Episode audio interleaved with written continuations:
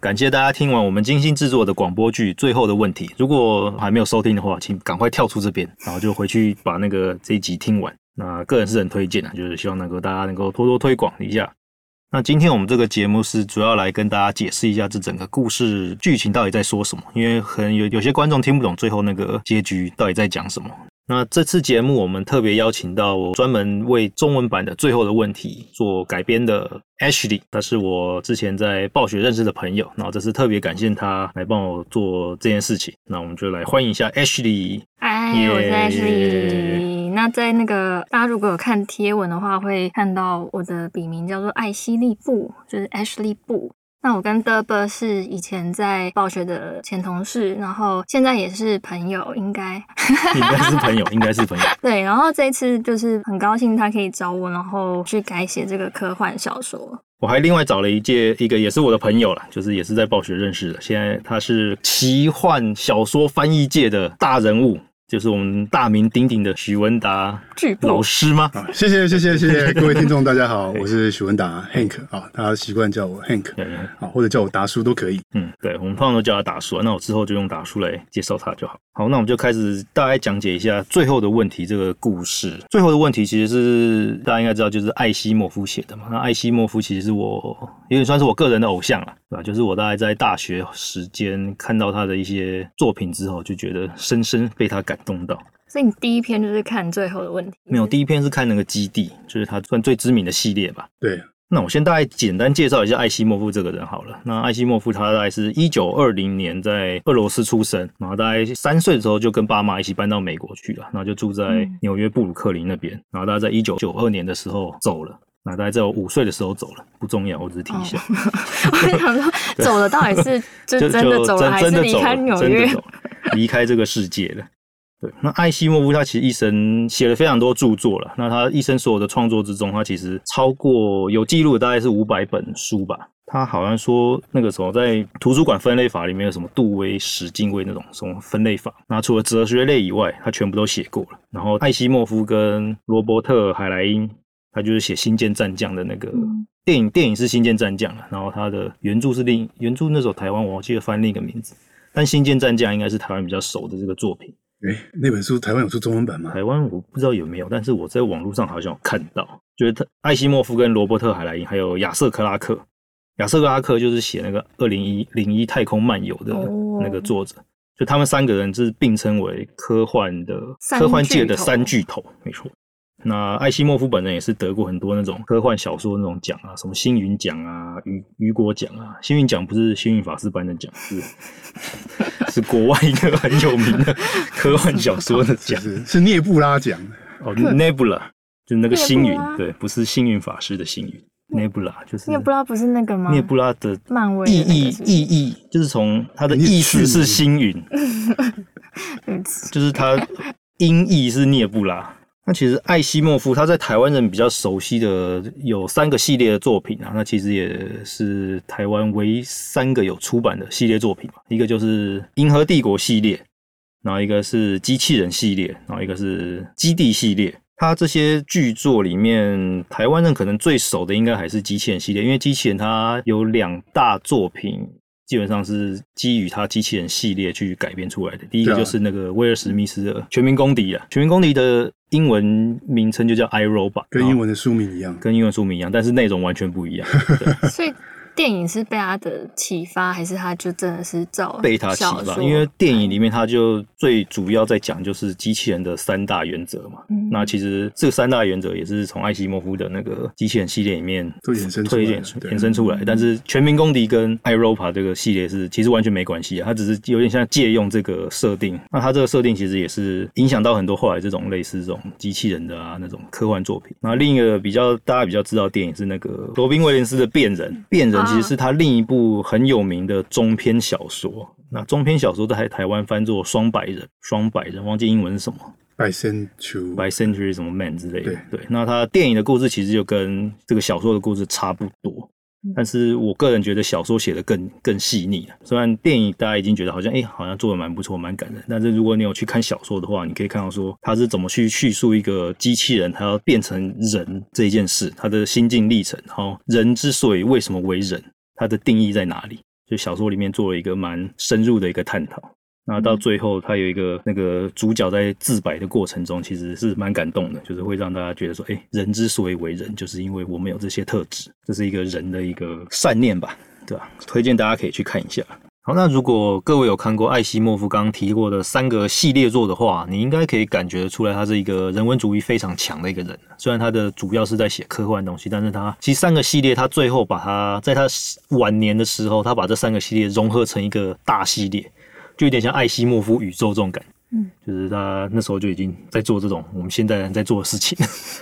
这整个系列把它融合成一个大系列之后，它其实最后也是在讲人类在这个宇宙中要何去何从。如果有看过的话，应该可以感觉出来，他是一个非常关怀人类社会的一个理想主义者。那他在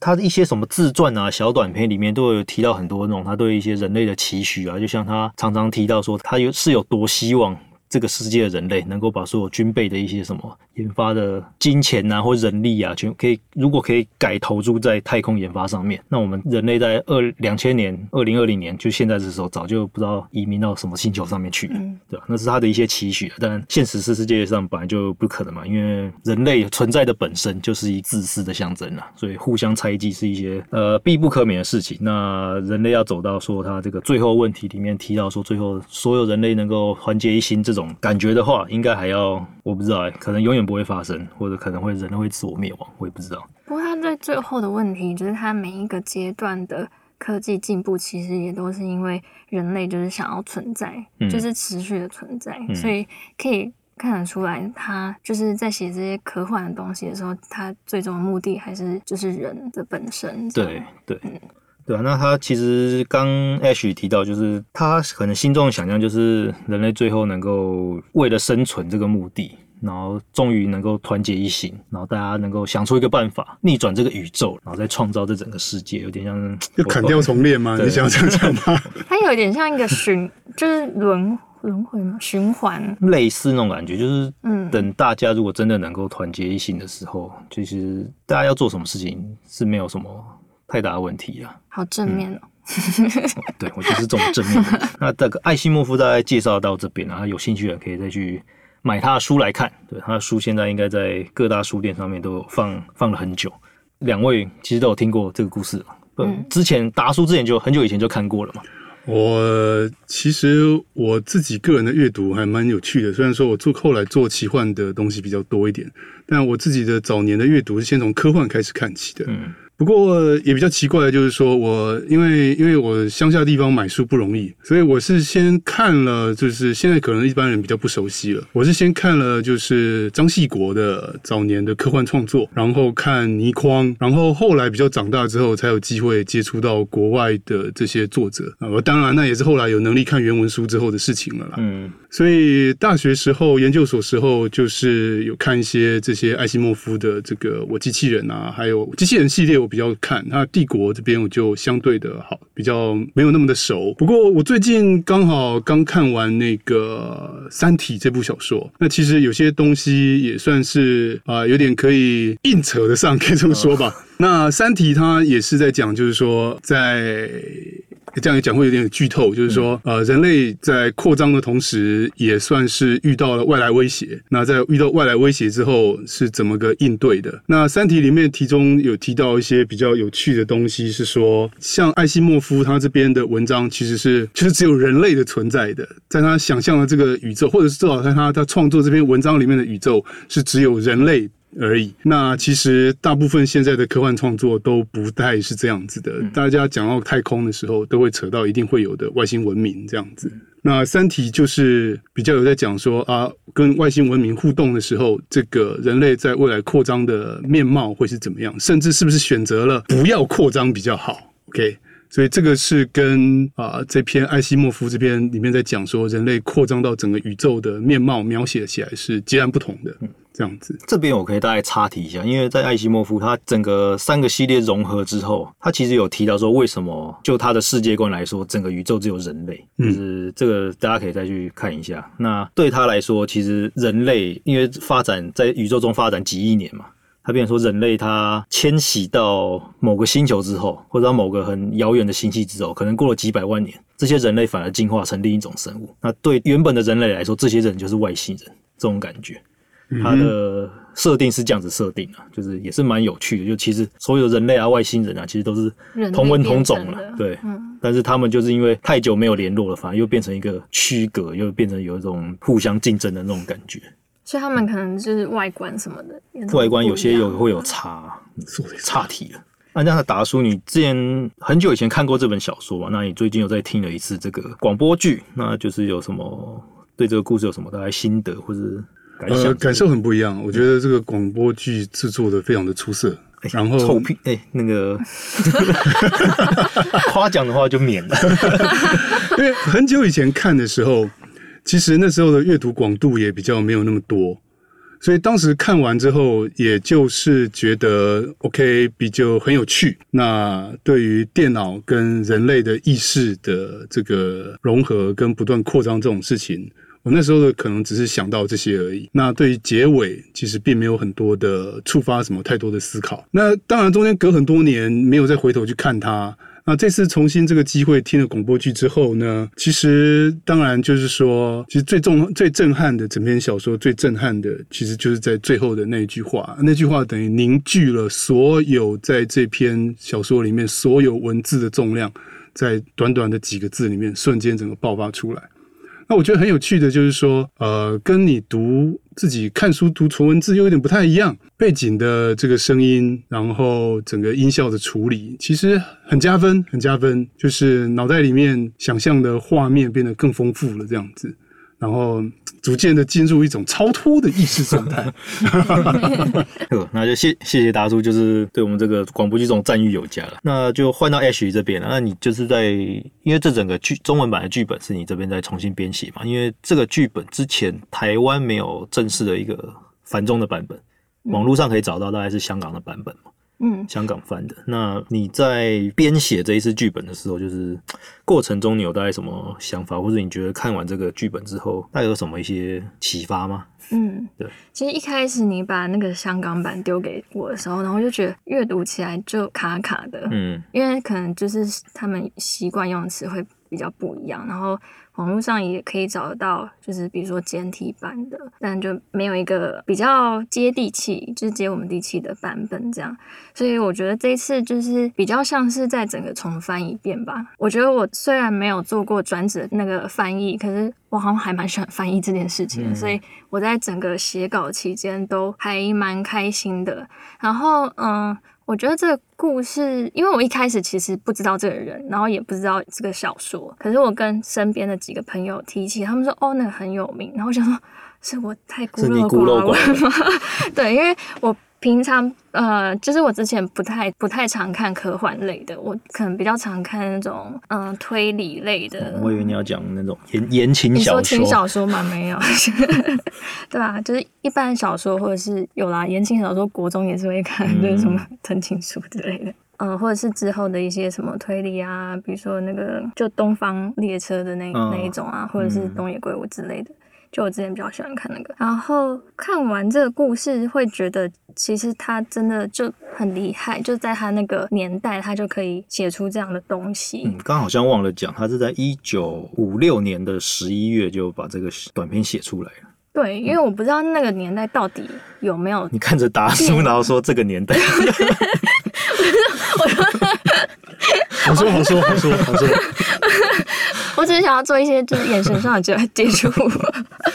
对，就是我不知道他那个年代是有没有一个电脑的，还是他那个电脑就是非常巨大，那时候还是真空，那时候有电脑了，真空管，就是占满整个房间那一种。然后他可以想象，就是之后电脑有不同的形式，然后甚至很开脑洞说，就是他未来电脑会存在宇宙的某一个角落，或是普及整个宇宙之类的。就我觉得这点非常的厉害。嗯，因为其实艾希莫夫这个人，他跟那个 Star Trek 的那个算创始人吧，就是他们很熟了，所以他们可能蛮常去激荡这些阿里不达的想法。所以那时候 Star Trek 这种电影版的时候，他也有去帮忙想一些，就不要让他科学的理论太变得太心机大战那种感觉。对，然后因为我平常做的嗯编剧比较像是就是从从零开始创作，然后这一次比较特别是它比较像翻译，然后而且是广播剧的形式，所以在写的时候也会比较不一样，就是你要用的词必须要比较浅显易懂，就是当没有字幕，然后你在听的时候可以让别人比较快听懂，然后整个句子也不能太长，因为这样子演演员他会演员或旁白都会不好念。嗯。这样，那就是要适时的让他们换气。我觉得，我我觉得这很不容易，因为像我自己做的是文字的翻译比较居多。那你今天在做东西是要给人看的，跟给人读的，其实是非常非常不一样的。那有时候像在日常生活工作中，我自己也会不小心就把要给人说的写成要给人看的样子。那其实到时候真的说出来的效果就会很不好。所以我觉得。Ashley 真的蛮厉害，谢谢。这这边我也要称赞一下 Ashley，就是那时候我在看，因为我在润稿的时候，其实我没有花，我没有改很多东西，对我就觉得那时候其实看起来就是觉得很顺利，就是这其实一般人会讲的话，这个年代我们这个年代人会讲的话，可能之后人会觉得怪怪，但就目前我们现在这个年代来说，我觉得是很顺畅的。就我在润稿的时候没有碰到什么问题，在录音的时候也没什么没有碰到什么问题。对，那个就是再次感谢 Ashley，就是帮我们做出这么好的一个文本然后。我觉得这就是小说跟编剧，不只是广播剧，嗯，电视剧、网剧、电影什么都一样，就是在台词的方面，它需要尽可能的口语化。就是呃，小说它可以展现它的文文字的华美，但是在台词方面的话，需要让大家觉得真实，所以要尽量的口语。然后我也可以感觉到，就是最后的问题，他在录音的当下，可能也会依照演员他觉得怎么讲比较顺，或者是引导他觉得怎么样调整比较有情绪，然后会会做一些就是现场的改词。那我觉得这也很好。然后我在听完成品的时候，就会觉得加上那些音效的感觉很棒。他会真的比较像在演戏，比如说那个有一个家庭的那个第二段的时候，对对，那个母亲就是他那时候就是很伤心嘛，因为离开了熟悉的地球。然后你仔细听的话，你可以听到当他在思索的时候，你可以听到他走来走去的脚步声，嗯，然后走完到了定点之后才说话。那这是呃，虽然你没有看到文字，但你可以感觉到那个演员的表演是。透过加上音效后置出来的一个感觉，就我觉得这点很棒，所以大家在听的时候可以去听听看他们在音效上面的编排，就我觉得非常有意思。这其实也是广播剧另一个我觉得蛮吸引人的一个点啊，就是因为你只有声音嘛，没有没有那个画面，你就可以比较想象说这个场景是什么样子啊，让大家比较想象力啊，一些比较细微的情绪你也可以从声音的这边听出来。蛮好的体验啦。如果有一些现在比较年轻的观众朋友，靠，我为什么要这样？听众听众朋友，对，就是以以前我们会听电台嘛，电台也是还有广播剧，但是这个感觉已经消失了很久的一门艺术，现在又重新出现。嗯，以前的广播，以前的广播剧，以前的广播剧都在演什么？都有哎，什么都有哎。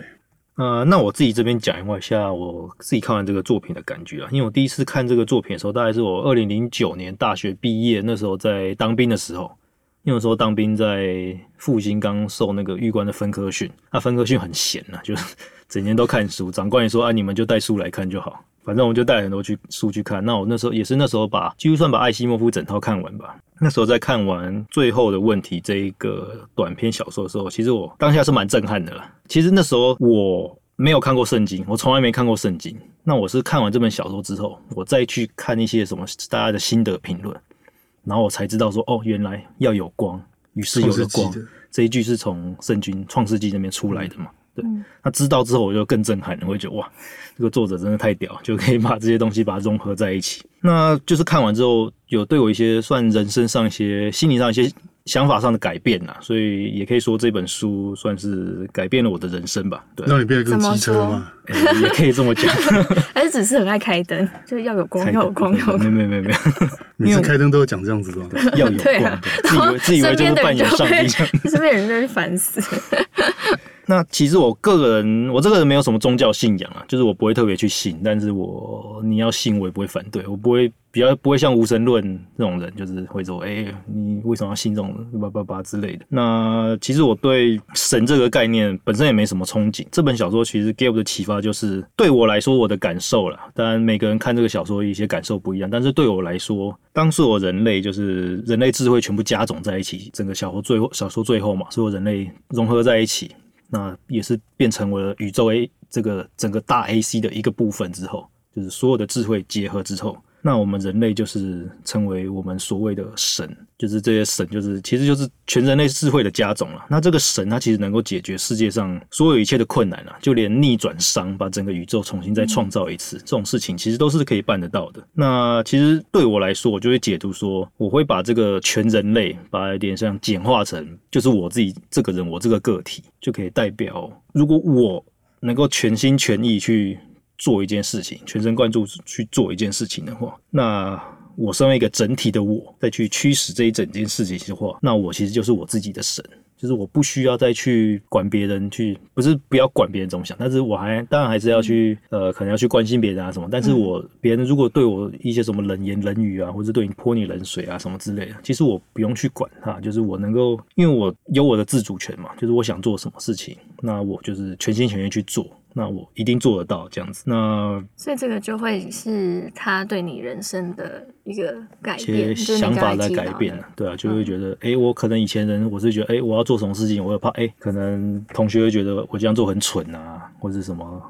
我可能网络上写一些文章，然后什么网友会来骂我之类的，就是不同意你的想法之类的。那可能就是对我来说，现在来说就是比较不会去在乎这些事情了，因为我其实就是做我认为对的事情，就是去做这样子，不太会去在乎什么冷嘲热讽了。然后我也不需要去祈求别人说什么，哎，就是有点像在求神拜佛啊，就是说，哎，好像去能够期望别人帮我做什么，对外在力量去帮我做什么，但其实就是我全心全意去做，那我应该就可以做得到，至少我会在我成功的路上前进了。算很多事情还是要听天由命啊，这些事情就是你没有办法去控制一些外在因素，什么不管什么天灾人祸之类的，那些你没有办法去控制。但是我现在可能碰到这种事情，我就不会有那种很怨怼的感觉了。我其实我做这些事情，我已经不愧对于我自己的人生了。我做什么事情，我都是拿出我的全心全意，那我就不会有什么后悔。那就像讲一件事情，我不知道有没有关系啊，但是我就突然想到这件事情，就是也不是一件很骄傲的事情，就是我之前有得癌症嘛，然后就后来就干净的就切除掉了，然后后来也没有什么后遗症。那有些人就会问我说：“啊，你不到三十岁就得到癌症？”那你会不会觉得什么人生很不公平啊，什么之类的？会不会可能有些人得了之后就会觉得啊，我的人生怎么这么惨啊？怎么会碰到这种事情？但我不知道是我个性的关系，还是因为我看过这个小说关系的，就会让我觉得我会对我的生命。算重新审视一下吧，就是说，哎，这其实是一个给我的机会，去看一下我自己的人生，我到底有没有什么？我会开始审视，说我的人生是不是，诶，有在做自己想做，有在做自己想做的事情，然后我是不是无所遗憾？糟糕，我脑袋里面浮现出来的画面，居然是那个《北斗神拳》拳王然后最后死前的一句话。哎，这我没看过，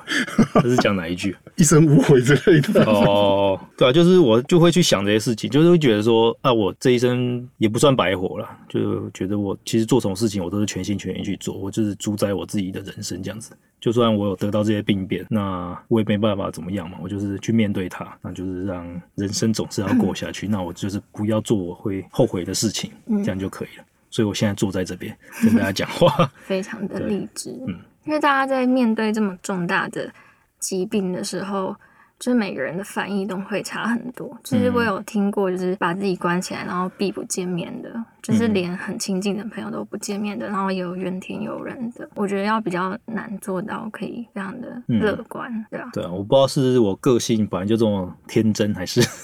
看过了这个之后才。但是自己我自己认为这个小说对我是有蛮多的一些对生命上的认知有一些感受了，所以我才会想说趁这个机会。趁我还活着的时候，把这个东西散播给大家，散播欢笑，散播欢欢，散播欢乐，散播爱。这是我自己的这个想法。当然，对艾希莫夫来说，他比较理想主义的这个人嘛，他可能不像我自己，就是这么只会想着自己啊，我自己过得好就好。但对他来说，他其实一直想要就是全人类都能够团结一致，就像他小说里面各个小说里面最后都提到的。但就像前面提到嘛，其实人类的本身存在的本身就是自私的化身啊。其实我们现在能做的本分就是把自己做好了，把自己顾好，然后心有余力的时候去多关心一下其他人。其实关心其他人就是从自己开始做起嘛，那可以扩散到你的家人啊，整个家庭，然后整个什么邻里之类的。最后，如果真的可以的话，就是希望能够能达到艾希莫夫理想中的那种全人类同心协力那种感觉啦。世界大对世界大同，征服宇宙这样子。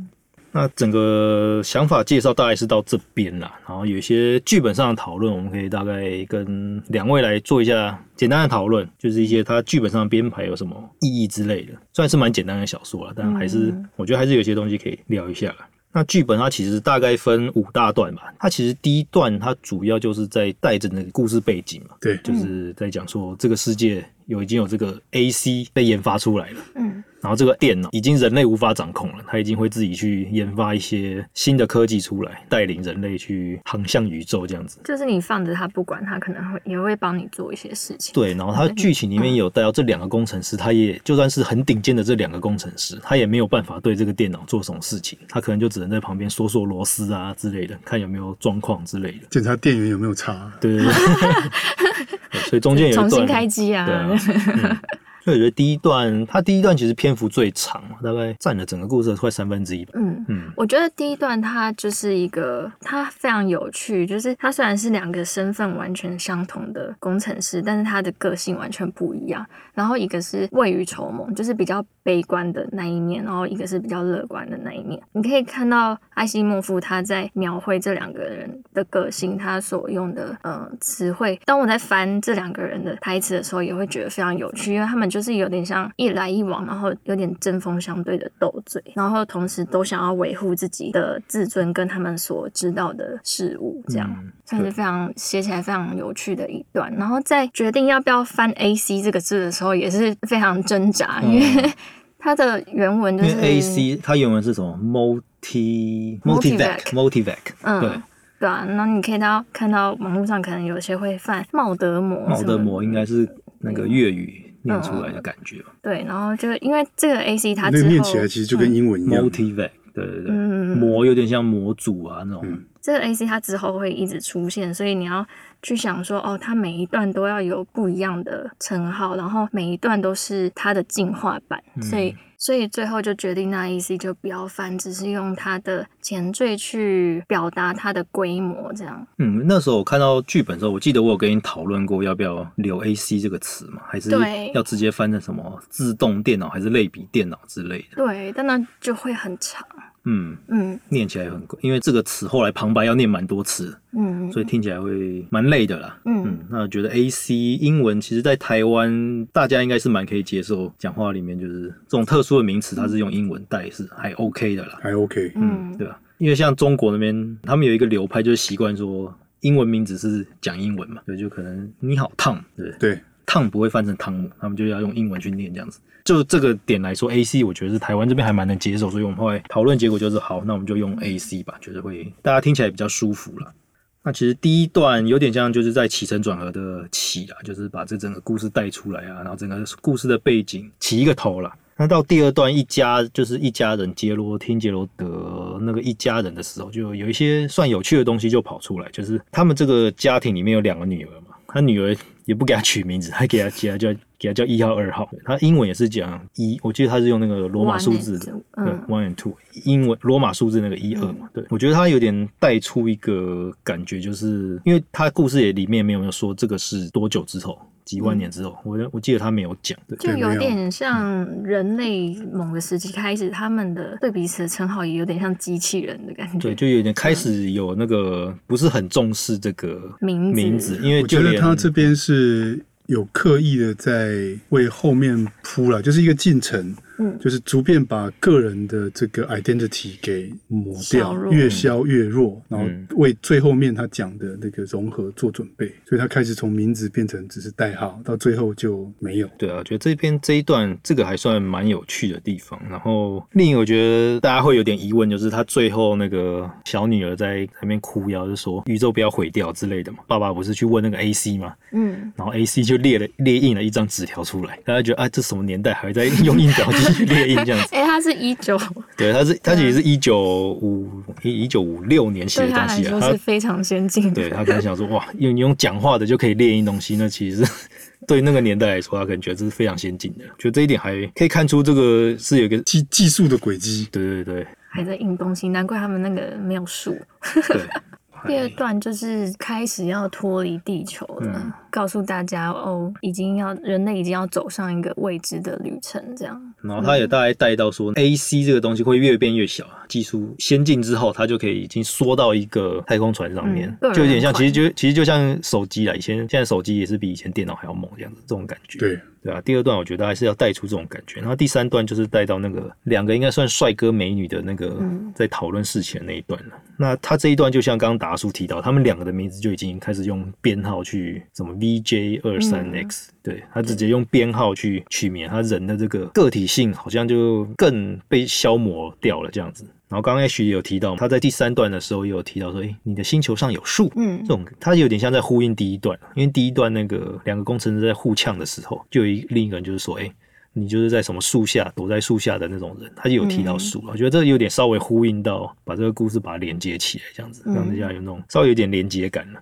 那也是，也可以透过这个机会，让观众可以感受到，在他心中，可能未来那个世界就已经是没有植物了，没有植物啊，或是大家可能生彼此生活是相异相差很大的。还有他生活上，他可能是在和那种像是。星际大战里面那个塔图因沙漠星球，就是没有看过树，那别人的星球上有树，这种感觉。嗯嗯嗯。像我们现在就已经知道，就是每个星球其实都不太一样，火星啊、金星、嗯、月亮、地球。你确定真的不一样吗？我不知道。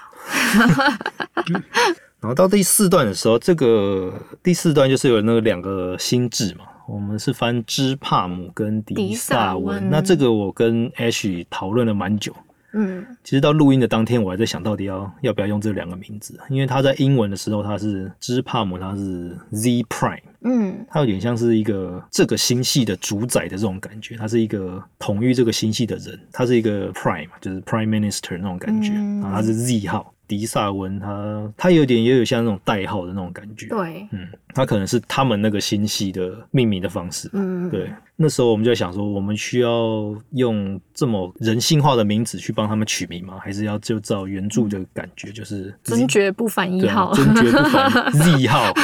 之类的这种感觉。后来还是决定就是留着芝帕姆和迪萨文这两个名字，一方面也是比较好念啊，然后一方面我觉得他们，尤其是芝帕姆，就是他还是非常有。人性的情绪，所以我就觉得还是给他一个，呃，给他们比较人性化的名字。嗯嗯嗯，对对剧情里面也看到那个芝帕姆很沉不住气。就是在那边 大吼大叫这样子，对，其实还是有那个人性的存在，有点小任性，对吧？虽然到最后他还是有种无奈的感觉，就是啊，哦，原来人类出生的地点这么鸟，那我就自己自己去玩自己的这样子。对啊，最后很像自己去玩沙，对，有点那时候做星星。他其实也有带出那个时代的，他们一开始就是问互问说你们是从哪个星系来的嘛？他其实就是哎，我的星系就叫星系，嗯，就像我家就是我家，你家你家这种你家哦，我家我家，太阳系啊，就太阳系啊，对啊。其实有一点冷漠的那种感觉啊，但是就每一个星系，他们彼此其实也没什么关系。嗯，对他们可能也不在乎，反正人生就是这样子的，就是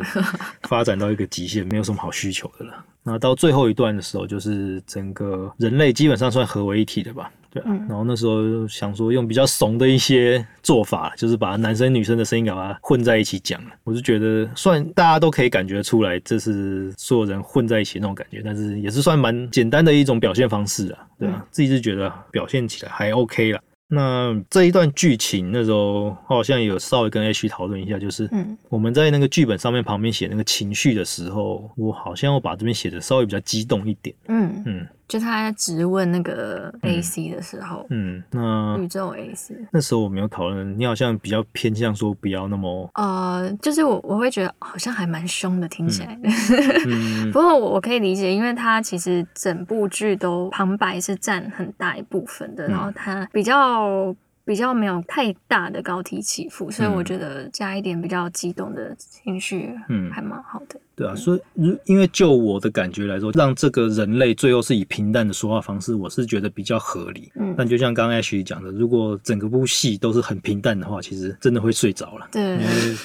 旁白就很淡淡的讲过去，那你如果后面那些人的情绪又没有起伏，那就是会这样，嗯，就很平的就过去了。对，因为我自己嗯对那一段人类的情绪解读是比较偏无奈的，因为他们已经等了很久很久了，但都没有等到一个答案，嗯然后最后也只好哦，好，那我们继续等这样。嗯。后来为了一些戏剧上的一些表现方式，所以是走比较夸张的，对啊，激动的方式。然后差不多是这样子啊。那其实录音的时候有一些过程可以跟大家提一下。这是这次录音跟之前比较不一样，这是其实是算我第一次就是完整由我自己去导戏去做一个东西啊。那之前其实很多很多做游戏的时候都是去跟原因，那这是第一次是就是我自己想这些角色要用什么情绪啊之类的啊，就去现场导。那这次走录音的方式是走两个人在同一间录音室就一起收，就是不是像之很多有很多什么卡通动漫啊或者是韩剧啊之类的，一次只有一个，一次只有一个人在里面，就是一句一句收。那这次我是比较想要有那种，因为剧本都是两个人在对话嘛，就我想要做出那种对话感，所以我就排就是每一队都互相能够对话。也比较好接球吧，就是有对戏的感觉。对，而且那些真正的那种我抢你话的那种反应是单收做不出来的。嗯，嗯，对啊。然后有时候他们在讲的时候，他们就说：“哎、你这一句要这样子表现，好，那我这边改一下。”会有一些这种火花，所以录起来的时候会比较有比较自然吧。对吧、嗯我自己觉得啦。所以像是第一段的两个工程师也是一起录，也是一起录啊，但是录音过程其实蛮好笑，就是他们就是录一录之后，然后台词他们就突然会突然就开黄腔，然后就会中断，然后他就开始讲讲讲讲讲，我好不要再讲了，不要我们继续录，然后他们就马上转换心情，又开始在讲那些话，然后录一录又开始又又在开黄腔，这样子，他们都能够切换的很快对，他们切很快，就是一下突然就很认真在讲那些什么，不愧是老司机。对，然后整个过程其实重录的次数没有到很多，最主要是那个巧乔的角色吧，因为他在配戏这边经验比较不足了，对他这边导戏算导了比较久了，也算重录了一次。他是录哪几个角色录那？个一家人的妈妈，然后还有迪萨文是他录的，嗯，嗯，对啊，那这边我花了比较多时间去把他的情绪带出来，最后的结果我是觉得还 OK 啦。啊 A 他也有录一些 AC，嗯对啊，因嗯，为 AC 我那时候是请两个女生都是全部录，因为有些不然会有那个同样声音重复出现的那种问题，对啊，所以那时候就是所以最后那个要有光也是要有光，我那时候请两个配音员都录了十几二十个版本，嗯，对啊哇，光是这一句嘛，光这一句就录录了很久，因为其实到最后这个版本，我自己本人是还是没有到非常满意，因为它算是最重要的一句最重要的一句，嗯对啊，那时候两个人都是就是录了超多的版本，后来就是选了，我后来是选思雨录的。Ash 刚刚讲的这句话就是很最重要的一句话了，那那个整个感觉，我是想要带出一种比较有希望的那种，嗯，整个世界要重新开始那种有希望的感觉了，对啊。嗯那后来我最后这个版本，我是觉得有带到那个感觉，但好像我自己内心一直觉得好像少了什么，但觉得好像又过得去了，就这样子。你自己。讲讲看，我讲不出来啊，要有光，要要有要有光，要有要有光，你讲起来很没有希望，要要有光，对。要有光，对啊，整个录音过程大概是讲的吧，然后花了大概三天，算三天吧，三天的时间就把这个全部录下来。那之后就是交给我们晴天信实的混音师去做混音。那他们也是很厉害啊！我在台词上台词表上面写说，哎，这边要出现什么声音，那边要出现什么声音之后，然后他们就自己抖抖抖就跑出来，就变成现在这个成品了。好，那就以上就是这整个最后的问题广播剧我们整个录制的一些过程啊，还有整个在制作这整个部戏的是一些想法啦，还有一些我个人对这个故事的一些启发。那希望大家能够学到东西。嗯嗯，那就是第一段节目就到这边先结束。那我们下一段节目就是会来跟达叔聊一下心路历程啊，跟大家多了解一下，就是翻译上面的一些碰到一些什么事情啊，然后跟大家推荐一些作品之类。感谢我们今天的两位来宾，是我们的达叔还有 Ashley，谢谢，谢谢，拜拜，下次再见，拜拜，拜拜，拜拜，拜。